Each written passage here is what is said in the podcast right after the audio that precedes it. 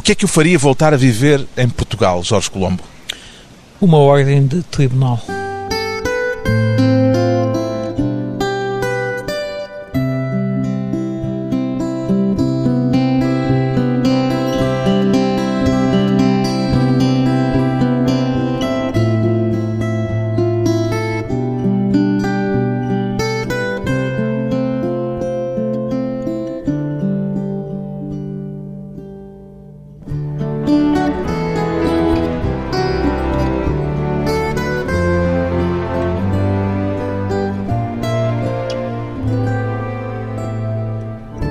Jorge Colombo, 51 anos, artista visual. Posso defini-lo assim, Jorge Colombo?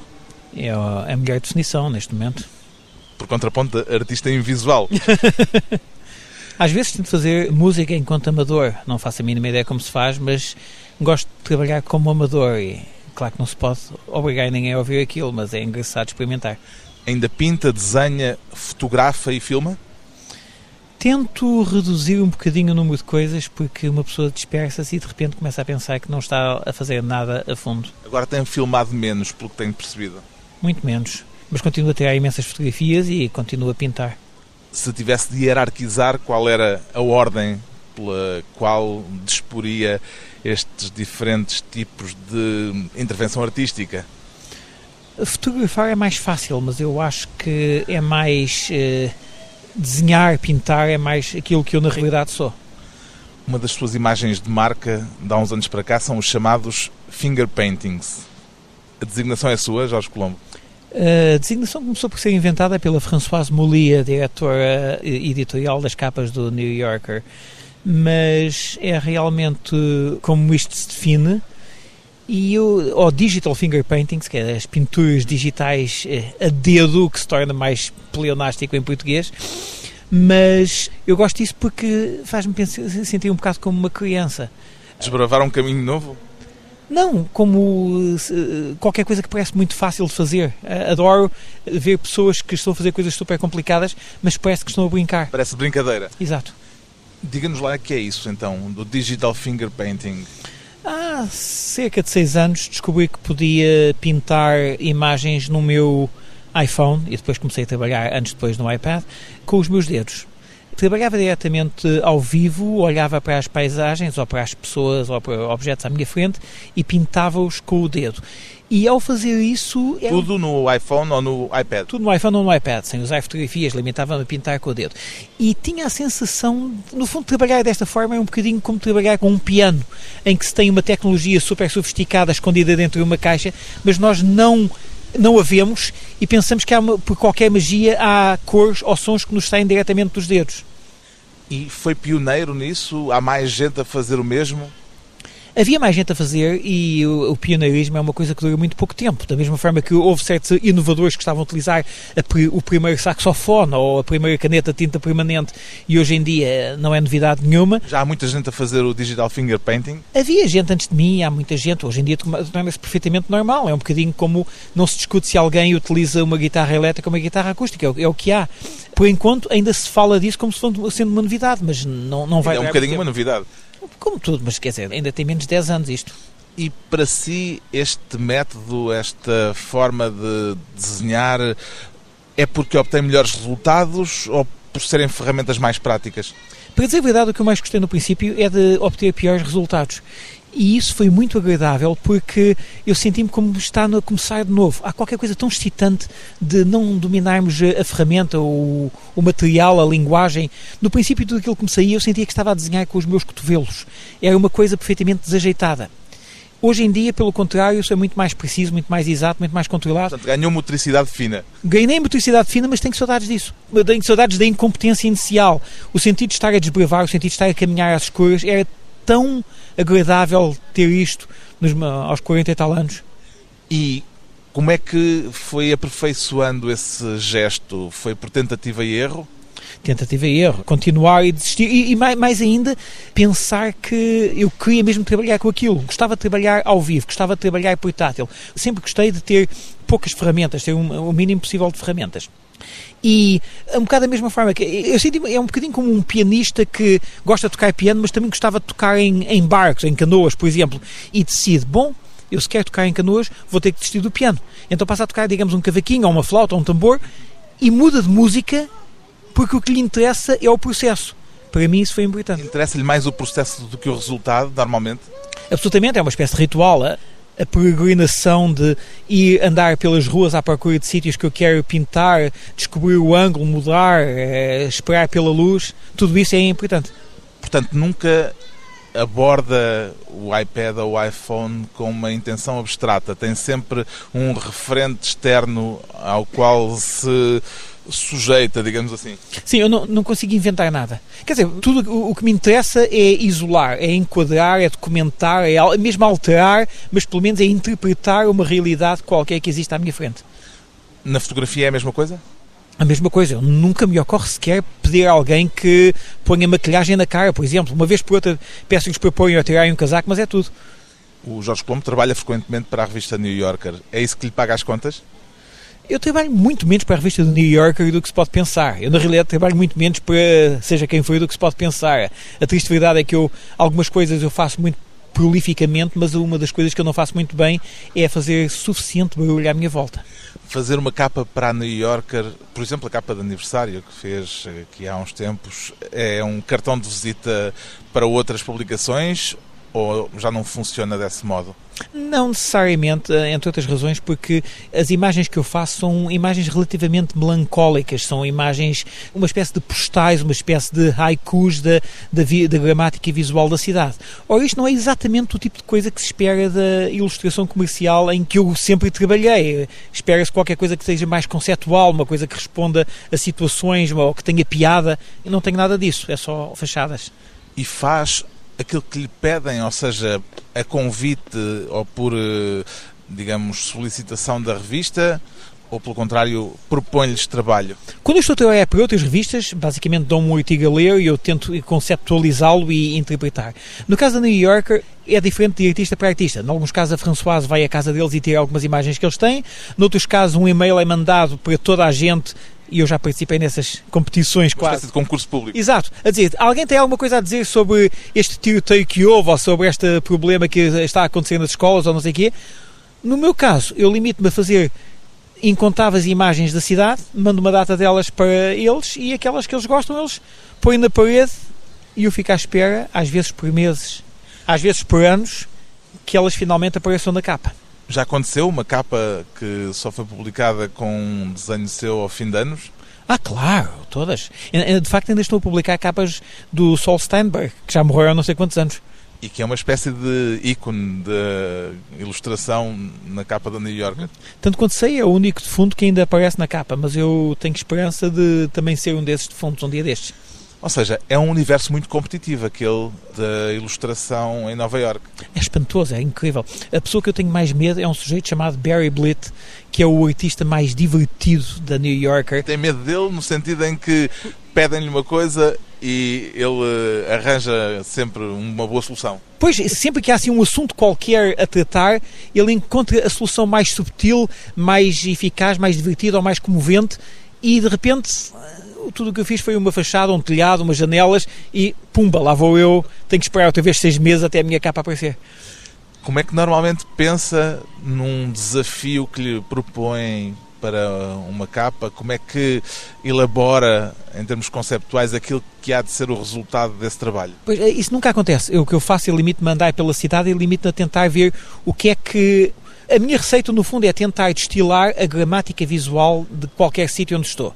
Seja ele New York, no caso capas para o New Yorker, seja ele Berlim ou Paris ou não sei o quê, qualquer coisa, onde eu estou a tentar mostrar aquilo que só podia ser ali e não podia ser no outro lado. Estou a tentar encontrar as proporções, as luzes, a interação dos volumes, de forma a se perceber olhando para aquilo. Claro, estamos neste sítio. E nesse sítio é onde faz o desenho ou leva a ideia para casa, a memória visual e é a partir uh, das memórias que trabalha?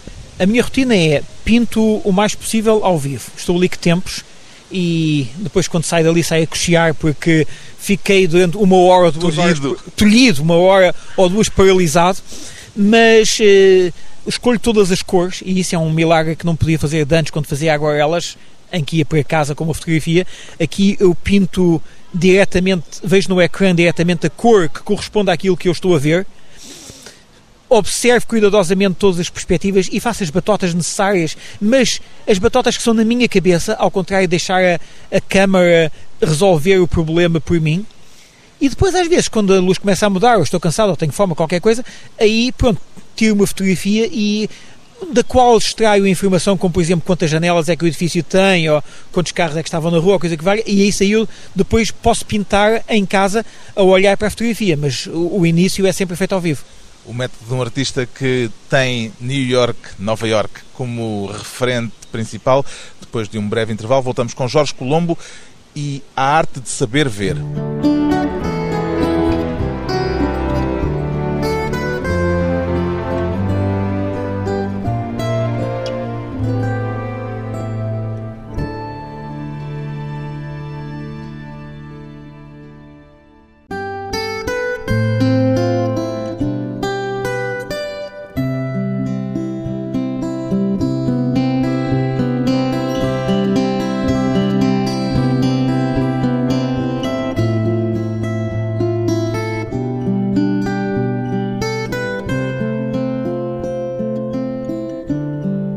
De regresso à conversa com o artista visual Jorge Colombo. Saber ver é uma arte, Jorge Colombo?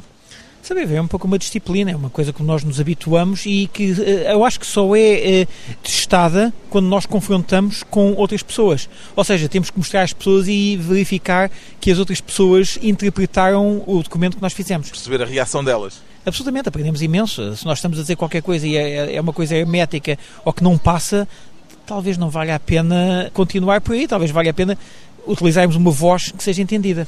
Aprende-se a saber ver? Habituamos, habituamos a saber interpretar, a saber excluir as partes que não interessam, a saber distinguir o que é que é essencial e o que é que não é. é Mas não me refiro só a quem tem de desenhar, refiro-me a qualquer comum mortal que provavelmente muitas vezes passa pelas coisas sem que elas deixem um traço na memória. E isso está a acontecer cada vez mais com a democratização das ferramentas. É um facto que qualquer pessoa sempre teve acesso a canetas, a lápis, a pinturas e não sei o quê. Mas, por exemplo, hoje em dia temos acesso a câmaras de, que são muito mais acessíveis e muito mais sofisticadas e mais baratas do que qualquer coisa que havia de antes. Andamos todos com câmaras uh, com... sofisticadíssimas no bolso. Que tínhamos comprado qualquer forma para fazer outra coisa qualquer e, portanto, estamos a, a fazer imagens muito mais interessantes. Por exemplo, eu sou um grande utilizador do Instagram, não só para pôr as minhas próprias coisas, mas para admirar outras coisas. E nos últimos três anos, onde eu tenho estado a fazer aquilo, eu tenho notado uma óbvia subida de qualidade não dos profissionais, mas dos amadores. As pessoas têm uma visão muito mais sofisticada e isso tem a ver com o facto de terem entrado neste clube de todos os dias mostrar qualquer coisa interessante e perceber que uma banalidade não ia tão longe. E não tem aquele discurso de um bocadinho horror à massificação que o Instagram ou o Facebook supõem em termos de imagem? Eu quero que toda a gente, é, é um bocadinho como um escritor está com medo das pessoas falarem corretamente. Eu espero que toda a gente fale corretamente e escreva cartas bem. Claro que depois alguns vão um, bocadinho mais longe e fazem qualquer coisa mais, eh, mais profunda, mais sofisticada, ou simplesmente fazem quá-quá, mas eh, quer dizer... Os patinhos também davam aqui umas boas fotografias. Pois. Bem, mas o que é que é diferente no seu olhar hoje por comparação com o tempo dos seus primeiros trabalhos gráficos? Eu aproveito muito mais aquilo que tenho porque não sei se vai durar tanto tempo. Antigamente era como se estivesse para ali e depois não documentava. E hoje em dia em qualquer espaço que esteja, mesmo que seja uma coisa que vai durar imenso tempo, eu penso, um dia deste eu vou desaparecer, isto vai ser destruído, isto vai ser, eu vou ser eh, expulso, qualquer coisa. E tenho sempre a sensação que quero agarrar qualquer coisa antes que se vá embora. E nunca tem uma sensação de que vivemos afogados em imagens e que provavelmente as imagens a mais acabam por eh, ter um efeito de banalização que é exatamente o contrário do saber ver? Bem, é um bocadinho como dizer que temos eh, demasiados sabores e então vamos passar só a comer comida em pó porque não vale a pena ter muito. Nós precisamos desses prazeres. Ainda gosta daqueles trabalhos que fez há 30 anos, capas, por exemplo, do Raymond Carver ou do Bret Easton Ellis? Como é que se relaciona com a memória desses trabalhos? Algumas uh, gosto, outras são mais uh, inocentes, mais uh, ingênuas. O que eu tento fazer é mostrá-las o mais possível. Tenho, por exemplo, um blog chamado jcflashback.tumblr.com onde mostro coisas antigas, mesmo algumas perfeitamente embaraçosas. Lembro-me de há uns anos dizer exatamente o contrário, que se pudesse era capaz de oferecer trabalho novo só para fazer desaparecer das bibliotecas e de, de, sítios onde haja essas capas esses trabalhos antigos. Quer dizer que mudou a sua perspectiva sobre esse trabalho. E foi porque comecei a dar-me com mais estudantes, pessoas mais novas, e percebi que uma das coisas mais úteis que se podem fazer a pessoas uh, no começo da carreira é mostrar que não acertámos à primeira. E por isso da mesma forma que houve pessoas que me encorajaram de uma certa forma, eu tento o máximo possível encorajar pessoas que estão ainda nos princípios da carreira e mostrar as, as minhas asneiras, eu acho que é tão útil e tão honesto como qualquer outra coisa que se lhes faça. Portanto, é uma aprendizagem pela hesitação ao longo do caminho. Absolutamente, quer dizer, não há ninguém que tenha feito tudo perfeito. perfeito. Ou, ou se há, é uma anomalia, realmente. E do grafismo do Independente, ainda gosta? Ah, absolutamente nada. Aquilo foi feito num estado de absoluto. O meu, o meu trabalho no Independente foi um estado de absoluta incompetência. Eu absolutamente não sabia o que é que estava a fazer e estava a tentar acertar, mas eh, não tinha suficientes métodos, suficientemente processo, suficiente disciplina para fazer aquilo de uma forma consistente. O que me valeu é claro que tinha muita ajuda, o, todo o material à minha volta, o material editorial, as fotografias, as ilustrações eram todas excitantes e eu, pronto, tinha algum jeito para resolver, para me desenrascar de uma forma algo criativa, mas não significa que houvesse um plano. Portanto, hoje já não se revê nesse trabalho? Eu nunca me revi naquele trabalho. Limitava-me a tirar partido do facto de alguém gostar e dizer, pronto, sim senhor, de facto fui eu, mas na verdade aquilo é muito ficante. A ideia de voltar a pegar num trabalho daquele tipo é algo que lhe faz sentido. Eu, eu, fiz isso, eu fiz isso em, em, em, Chicago, depois de mudar de Lisboa para Chicago. Sim, mas isso foi no princípio dos anos 90. Mas resolvi em bem aquilo que tinha feito mal no Independente. Havia, era o diretor gráfico de um jornalzinho chamado New City, com um décimo dos recursos que eu tinha no Independente, e todavia estou muito mais orgulhoso do trabalho que fiz no New City do que o que fiz no Independente. Uma das razões é porque tinha a máquina, eh, tinha o computador, tinha um, tinha um Mac, e eu não era, não era do género de pessoa que gostasse de trabalhar em equipa, gostava de fazer tudo sozinho com os meus dedos. Era impossível fazer isso com a, tecnologia dos anos 80. Disse que nesse New City tinha um décimo dos recursos que teve no Independente. Quer dizer que um projeto editorial como aquele do Independente hoje seria impensável? há muito dinheiro gasto noutros lados, mas sobretudo nos Estados Unidos, há, para cada coisa gigantesca que se faz, há incontáveis coisas que são absolutamente ínfimas. A maior parte das experiências que eu vejo a todos os níveis, todos os meus amigos, são coisas incomparavelmente mais pequenas, mais discretas, mais humildes do que aquilo que se faz em Portugal. E é onde está a criatividade na maior parte dos casos ou não diria tanto? Não, é a seleção natural de imensas pessoas que vivem e trabalham e são esquecidas. Tanta Tem... gente que uma, uma pessoa nunca ouve falar. Tem saudades desses primeiros tempos do Independente? Absolutamente nada, absolutamente. Não é dada nostalgia. Não, não, não, não, é porque realmente foi uma das coisas que eu fiz foi que fiz, em minha opinião, um trabalho mau de grafismo, entendido como bom por todas essas batotas de o contexto em que apareceu, a companhia que eu tinha e todo o resto de coisas que faziam parecer bom, mas na realidade era extremamente cansativo. Há uns tempos tive uma memória dos primeiros dias do Independente em que nós fizemos o primeiro número e percebemos que não íamos ter tempo de fazer o segundo número porque estávamos tão atrasados. E então, sendo um jornal semanal. Sendo um jornal semanal. E então um dos editores tinha posto numa parede um gráfico com as horas a cada pessoa podia dormir. Tipo, não sei o quê, Sérgio podia dormir das 7 da tarde à meia-noite e depois tinha que voltar. Eu podia dormir de 11 da manhã até às 4 da tarde. Assim, esse género de coisas. As pessoas tinham um gráfico na parede nos primeiros dias ou semanas do Independente com as horas a que podiam estar de piquete, como os bombeiros. Não tem uma memória feliz desse tempo, então? nada, nada, nada. Ainda por cima, eu, eu na altura era extremamente irresistível, eu dava mal com toda a gente. Era uma guerra, era insuportável. Chegou a andar à pancada, ou quase? Não, não, não, não, não, também não chegámos a tanto, mas era realmente, era, era uma, a minha memória é uma memória bastante conflituosa. E a culpa, é, em muitos casos, era minha, claro. Em muitos casos. Em muitos casos. Não é quer dizer todos, portanto. oh, pelo amor de Deus. Éramos novos. Mas eram novos, eram atrevidos, eram arrogantes? Claro, e uma das coisas, uma das coisas que sempre me perturbava nessa era é o número de pessoas que em Portugal não estavam ao corrente do que é que se tinha feito no resto do mundo e no resto da história. tinha essa sensação, eu sempre tive desde muito novo, que as pessoas estavam a tentar imitar o vizinho do lado, imitar o melhor aluno da turma, mas ninguém estava a tentar imitar o campeão da história, ninguém estava a imitar o, um ícone, toda a gente estava a tentar imitar o sujeito a critério ao lado. Isso, é, Isso também no Independente? no resto do mundo. No Independente, nós tínhamos olhado umas coisas lá fora, umas coisas da história, estávamos a prestar mais atenção, tentámos competir com qualquer coisa em grande, eu acho. E, portanto, daí o já ter falado de uma arrogância que havia nesse período e que, entretanto, hoje olha com alguma autocrítica. Pois, hoje em dia eu, eu percebo muito mais claramente, pelo menos no meu caso, quão frouxo tudo aquilo era. Aquilo não tinha realmente estrutura, era, era ar, era só um, é um balão cheio de ar, mas na altura parecia evidentemente sentia-me assim um bocadinho mais superior. A questão é o caldo de cultura em que apareceu, ou seja, Exato. o contraponto que havia nesse tempo e Exato. nesse sentido foi arrojado. Exato, claro, no, no, contexto. Mas se uma pessoa mostrar aquilo em qualquer lado hoje em dia é, é muito mais primitivo do que qualquer outra coisa. Temos que já lá vão. Depois de mais uma pausa curta, vamos regressar à conversa com Jorge Colombo, um nova-iorquino de passagem por Lisboa.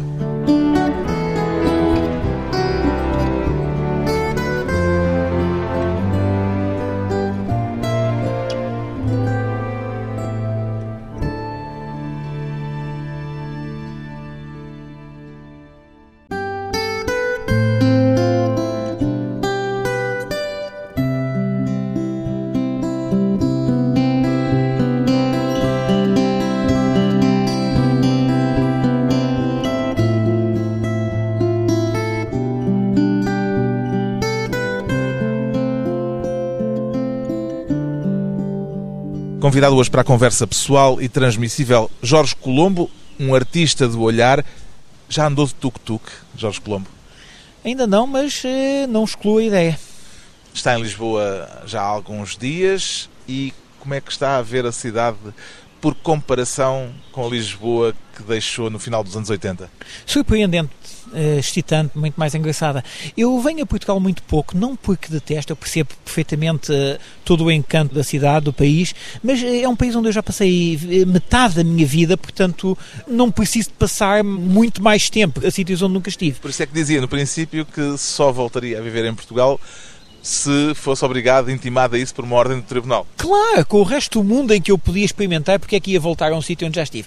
E todavia, qualquer coisa aconteceu em Lisboa em que a cidade fica muito mais eh, funcional, muito mais prática, com os seus eh, encantos e funcionalidades e qualidades tangíveis à vista. Há toda uma série de comidas que estão mais acessíveis, que não estão escondidas, toda uma série de ângulos, toda uma série de trajetos, toda uma série. Esta manhã, por exemplo, para desopilar, eu estava no arco da, do, da, da, Rua Augusta, Augusta. da Rua Augusta para ver aquilo. E houve pessoas, houve gerações que nasceram e morreram sem nunca terem tido a ocasião de ver Lisboa daquele ponto de vista.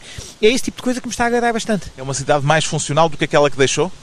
Sim, sim, sim, muito mais. Eh, havia toda uma série de uh, fechamento, havia toda uma série de complicação, complicação desnecessária, uma série de se não és daqui também não has de entender. E, e agora está programado para facilitar a vida com uma certa, com uma gentileza, com uma modernidade, com uma eh, simplicidade ao visitante que é, para mim é muito agradável de ver. Deixe-me só contrapor a essa ideia de que já não pretende viver em Lisboa porque já passou cá metade da vida Outra, a de que em Nova Iorque também já passou quase metade da vida. Quer dizer que um dia destes eh, sai de Nova Iorque e vai para outro sítio? Não me fazia absolutamente diferença nenhuma. É do género de coisa em que eu. Eh, foi a primeira cidade na minha vida em que eu tive a sensação que se lá ficasse até ao fim da minha vida já não me queixava. Uhum. Em todas as outras. Queria ir embora bom, quer dizer, era ótimo para o momento. Passou mas por eh, Chicago, por São Francisco. Francisco, eu também vivi um, um bocadinho no Porto e claro estive em Lisboa e pensava sempre, bom, isto é para agora, mas um dia tenho que ir por outro lado. E agora é, já é de Nova Iorque? Já é Nova Iorquino? Completamente, já estou lá há não sei quanto tempo, tenho todos, minha, as minhas conexões estão todas lá, as minhas memórias. Mas se tiver que sair, pronto, era uma, uma oportunidade, nem que fosse à força, de experimentar uma, uma outra aventura qualquer. Se fosse à força, para onde é que iria? A impossibilidade de viver em Nova Iorque qual era o destino que escolheria? Bem, é um bocadinho lugar comum dizer, mas senti-me tão bem em Berlim quando fui lá. Nunca consegui viver num país francófono e eu gosto imenso do contexto francófono. Paris? Paris, sim, claro. E depois há outros sítios assim um bocadinho mais surpreendentes, possivelmente a Europa, possivelmente a Europa do Norte, onde eu talvez gostasse de estar. A questão da meteorologia não lhe faz confusão, porque está habituado em Nova Iorque a grandes eh, nevões e a frio intenso. Nem eu nem a Amy, a minha mulher, gostamos de demasiado calor, de demasiado sol. O que nos faz felizes é chuvisco, céus cinzentos, etc. Portanto, estamos perfeitamente felizes com um ambiente invernoso. Sente-se um turista em Lisboa ou ainda reconhece a cidade como sua? Jorge Colombo? Não reconheço a cidade como minha, só reconheço algumas memórias, mas é suficientemente diferente. Mas eu também faço um esforço com isso mesmo em Nova Iorque. E vivi em Nova Iorque muito mais tempo do que vivi em Lisboa, já que eu em Lisboa andei aos saltos. Mas é muito importante nós termos essa sensação de se eu não vivesse aqui, porque é que gostava disto? Uhum. E isso aplica-se a qualquer sítio onde nós estejamos. Mas sente-se turista? Sinto-me turista.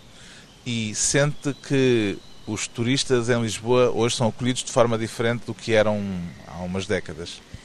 Estão numa leva mais alegre, as pessoas estão excitadas. Há suficientes coisas para escolher e são fáceis de descobrir e são fáceis de entender e são há todo um, um mecanismo que torna a visita a Lisboa muito mais uma festa do que aquela coisa vagamente aventurosa, vagamente detetivesca, cinzenta e detetivesca que havia antigamente. Pergunto-lhe isto porque há agora muita gente em Lisboa a queixar-se da quantidade enorme de turistas que a cidade tem recebido. Compreende essas queixas? Claro, é sempre um bocadinho irritante ter toda aquela gente, mas... Por isso é que comecei pelos tuk-tuks, que pois. são agora o, o emblema pois. da cidade turística. Mas também só são no centro, não são em todo o lado. A verdade é que também há, há boas maneiras. Todas as cidades têm as suas. Uh, oh, imensas os cidades. circuitos mais turísticos. Têm os circuitos mais turísticos. Quando uma pessoa aguenta, é aquilo, as pessoas vêm para aquilo. Todos nós fizemos isso. A verdade é que todos nós que viajámos fomos fazer um bocado a mesma figura de tuk-tuk. Se não fosse em Florença, era em Nova Iorque. Se não fosse em Nova Iorque, era no outro lado qualquer. São Francisco, toda a gente vai ao castigo e, e fazemos a mesma ronda.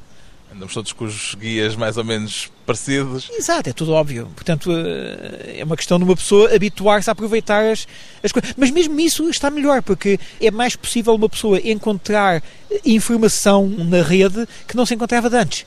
Eu, por exemplo, a minha recomendação sempre às pessoas é descubram alguém, façam amigos em com antecedência para não estarem só com o guia. Falem com alguém local.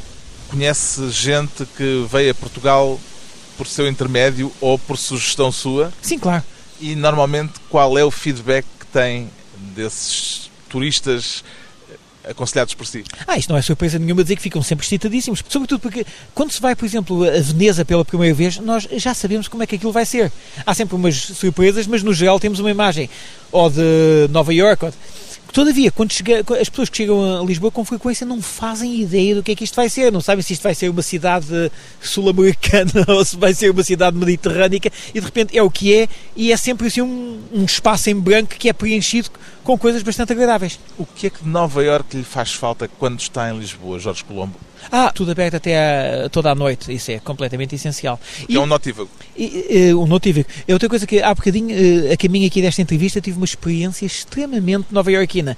Parei para beber um galão, estava com pressa, pedi para pôr o galão num copinho de, de papel e ao caminhar pelo passeio senti-me, ah, pô, isto agora é Nova York. Porque eu em Nova York raríssimas vezes fico ao balcão. Não fica no café? Muito, não fico no café, nunca fico com um copo de vidro. E aqui pelo contexto estava a ver no, uh, com o papel e era tão Nova York. prefere essa experiência nova iorquina ou gosta de de vez em quando mudar de hábitos e de se afeiçoar à realidade que vai encontrar diferente daquela que normalmente é do seu dia a dia? Prefiro, prefiro. Eh, prefiro a experiência nova iorquina de a despachar com a comida na mosqueira e faz qualquer outra coisa com a mão direita, etc. E todavia, tanto eu como a Amy gostamos imenso de eh, adotar as coisas correntes, ou seja, como aquilo que os nativos comem, bebo aquilo, faço aquelas coisas todas, porque faz parte de viajar é a fantasia, mesmo que isto seja Portugal, de fingir que se eu vivesse aqui, como é que eu seria como eles? Ainda consegue ter essa suspension of disbelief, para usar a expressão inglesa, essa suspensão da descrença de quem está num lugar que conhece, mas afinal quer ver como se fosse pela primeira vez? Consigo imenso, sobretudo porque alguns dos meus amigos hoje em dia são os filhos dos meus amigos dos anos 80, o que significa que eu estou um bocado a ver como aquelas séries de televisão em que eles mudaram o ator e de repente estou a ter uma experiência vagamente semelhante à que tinha com os pais, mas não é bem, é a mesma coisa, portanto tenho essa distância. Mantém-se a par daquilo que se faz em Portugal ou perdeu o vínculo com o país? Tento o mais possível estar ao corrente de produção cultural de Portugal, que é para mim uma das coisas mais excitantes sempre. A velha história da pátria é a língua portuguesa, a minha pátria é a língua portuguesa, é a música portuguesa, é o vídeo português, é a poesia portuguesa, tudo e isso. E tem isso na internet hoje, eh, o que facilita muito essa aproximação. Tem internet, portanto isso ajuda e estou sempre a pedir às pessoas, há pessoas que mandam uns vídeos, há pessoas que mandam uns discos, há pessoas que fazem qualquer coisa, portanto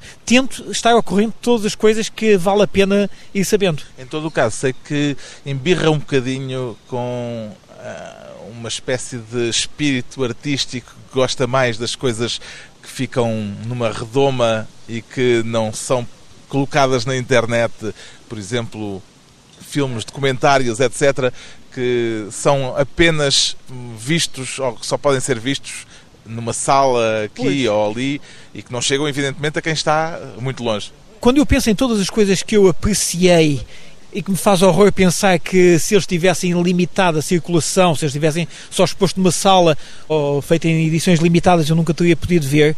Para mim é um bocado injusto. Há tanto prazer que é dado com a criação que as pessoas fazem e tantas vezes os nossos mais devotos fãs, as pessoas que não só lhes agrada, mas que precisam daquilo que um criador faz, vivem tão longe e não é possível irem lá à exposição, irem ao museu, irem à, à projeção do filme.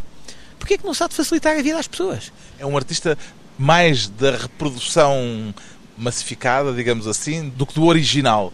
Estávamos bem arranjados se todos os músicos que nós gostamos só tivessem restrito ao original ou à prestação ao vivo. Imagine-se todos os músicos que nós nunca vivemos ou nunca tivemos ocasião de viver ao vivo ou que nunca tivemos ocasião de ir lá ver onde eles estavam. Foi por isso que nunca se tornou um artista de galeria, por exemplo? Exatamente. Para mim, é, como dizia um, colega meu, é mais importante fazer mil postais a um, a um euro cada um para mil pessoas verem do que fazer uma pintura e vendê-la por mil euros. O dinheiro é o mesmo, mas eu prefiro que haja mil pessoas que tenham aquilo na parede. E não tem um valor cultural acrescido o facto de ser algo que não é reproduzível e que precisa da experiência quase eh, sensorial direta Pois, eu, eu, também acho que há, há, imensa literatura que nós talvez gostássemos mais se a ouvíssemos dita pelo, ao vivo pelos escritores, mas isso não quer dizer que não teremos um pouco de partido da versão coxa de a, a coisa impressa. Nunca quis ser pintor à maneira clássica? Nada, nada, nada. É Nem quando se inscreveu nas Belas Artes? Eu escrevi nas Belas Artes, estive lá 5 minutos, estive lá por... Não, não, não, não. Por se aborrecer?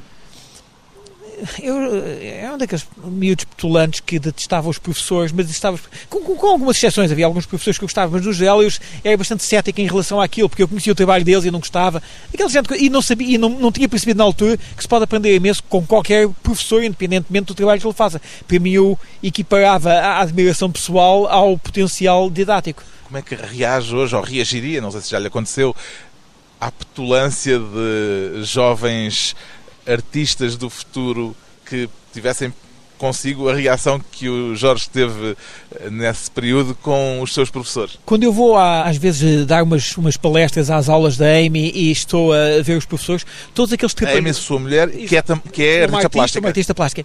E quando eu... E é artista plástica, já agora, deixe-me interrompê-lo outra vez, daquelas de galeria. Exato, ela faz a galeria, faz o museu, faz aquelas coisas todas. Mas quando, e, e dá aulas. E quando eu vou uh, ver os alunos dela, e todos aqueles alunos que são assim mais uh, fraudulentos, mais uh, imprevisíveis, mais uh, aldrabões, reconheço-me tanto neles e tenho imensa paciência para com eles, porque eu sei a paciência que as pessoas tiveram para comigo e sei que levei imenso tempo a acertar naquilo que eu podia. Portanto, eu sei que o facto de eles serem absolutamente insuportáveis e absolutamente irritantes agora não quer dizer que não sejam mais interessantes mais tarde. O que é que não concretizou ainda dentro daquilo que sonhou ser na juventude, Jorge Colombo? Oh, meu Deus, eh, não sei quantos livros. Tenho tão poucos livros feitos, é uma das coisas mais frustrantes. E agora, claro, já começa a passar de moda de qualquer forma fazer livros, mas, mas na altura havia tanta coisa que eu devia ter publicado que eu ter chegado ao fim. Mas uma das coisas que eu fiz a, a maior asneira foi tantas vezes que eu me deixei ir atrás de um projeto ou de uma oportunidade que me foi oferecida, em vez de fazer ir para a frente uma iniciativa, um projeto que eu tinha gerado. Aquilo que tinha pensado fazer foi muitas vezes atropelado por aquilo que lhe propuseram. Ou nem sequer me deu o trabalho de pensar fazer. Mas por uma questão de dinheiro qualquer coisa, não é? Uma pessoa está a pensar em fazer, digamos, um livro, mas depois alguém diz, faz uma capa de disco. Porra, foi as capas de discos. E depois alguém diz, eh, aliás, foi isso foi. É preciso ganhar a vida. É preciso ganhar. É sempre uma, na altura parece uma oportunidade excitante. Se eu soubesse hoje o que tinha feito, não me tinha metido no Independente e tinha, literalmente, porque gastei lá 3 anos, uma coisa que vai a fazer uma coisa que eu não estou tão contente com isso e prefiro ter trabalhado em desenhos. Mas na altura não se percebe. E eu levei muito tempo até perceber que tudo aquilo que uma pessoa faz, uma pessoa paga as favas ou tira o lucro, leva para aí 10 anos. De que é que mais se orgulha daquilo que já fez, Jorge Colombo? Foi uh, dois livros. É o livro New York Finger Paintings by Jorge Colombo, que é um livro com os meus primeiros trabalhos no iPhone, porque foi tudo coisas que eu comecei a fazer por mim, fiz acontecer aquele livro, fiz acontecer aquele projeto. E outra coisa foi uma série de fotografias que eu fiz para a Casa Fernando Pessoa, chamada Lisboa Revisitada, porque foi um, um bom exercício da minha interpretação de Lisboa em fotografia. Livros, portanto. Retrato falado de um artista português há mais de um quarto de século a viver em Nova Iorque. Jorge Colombo, um turista em Lisboa.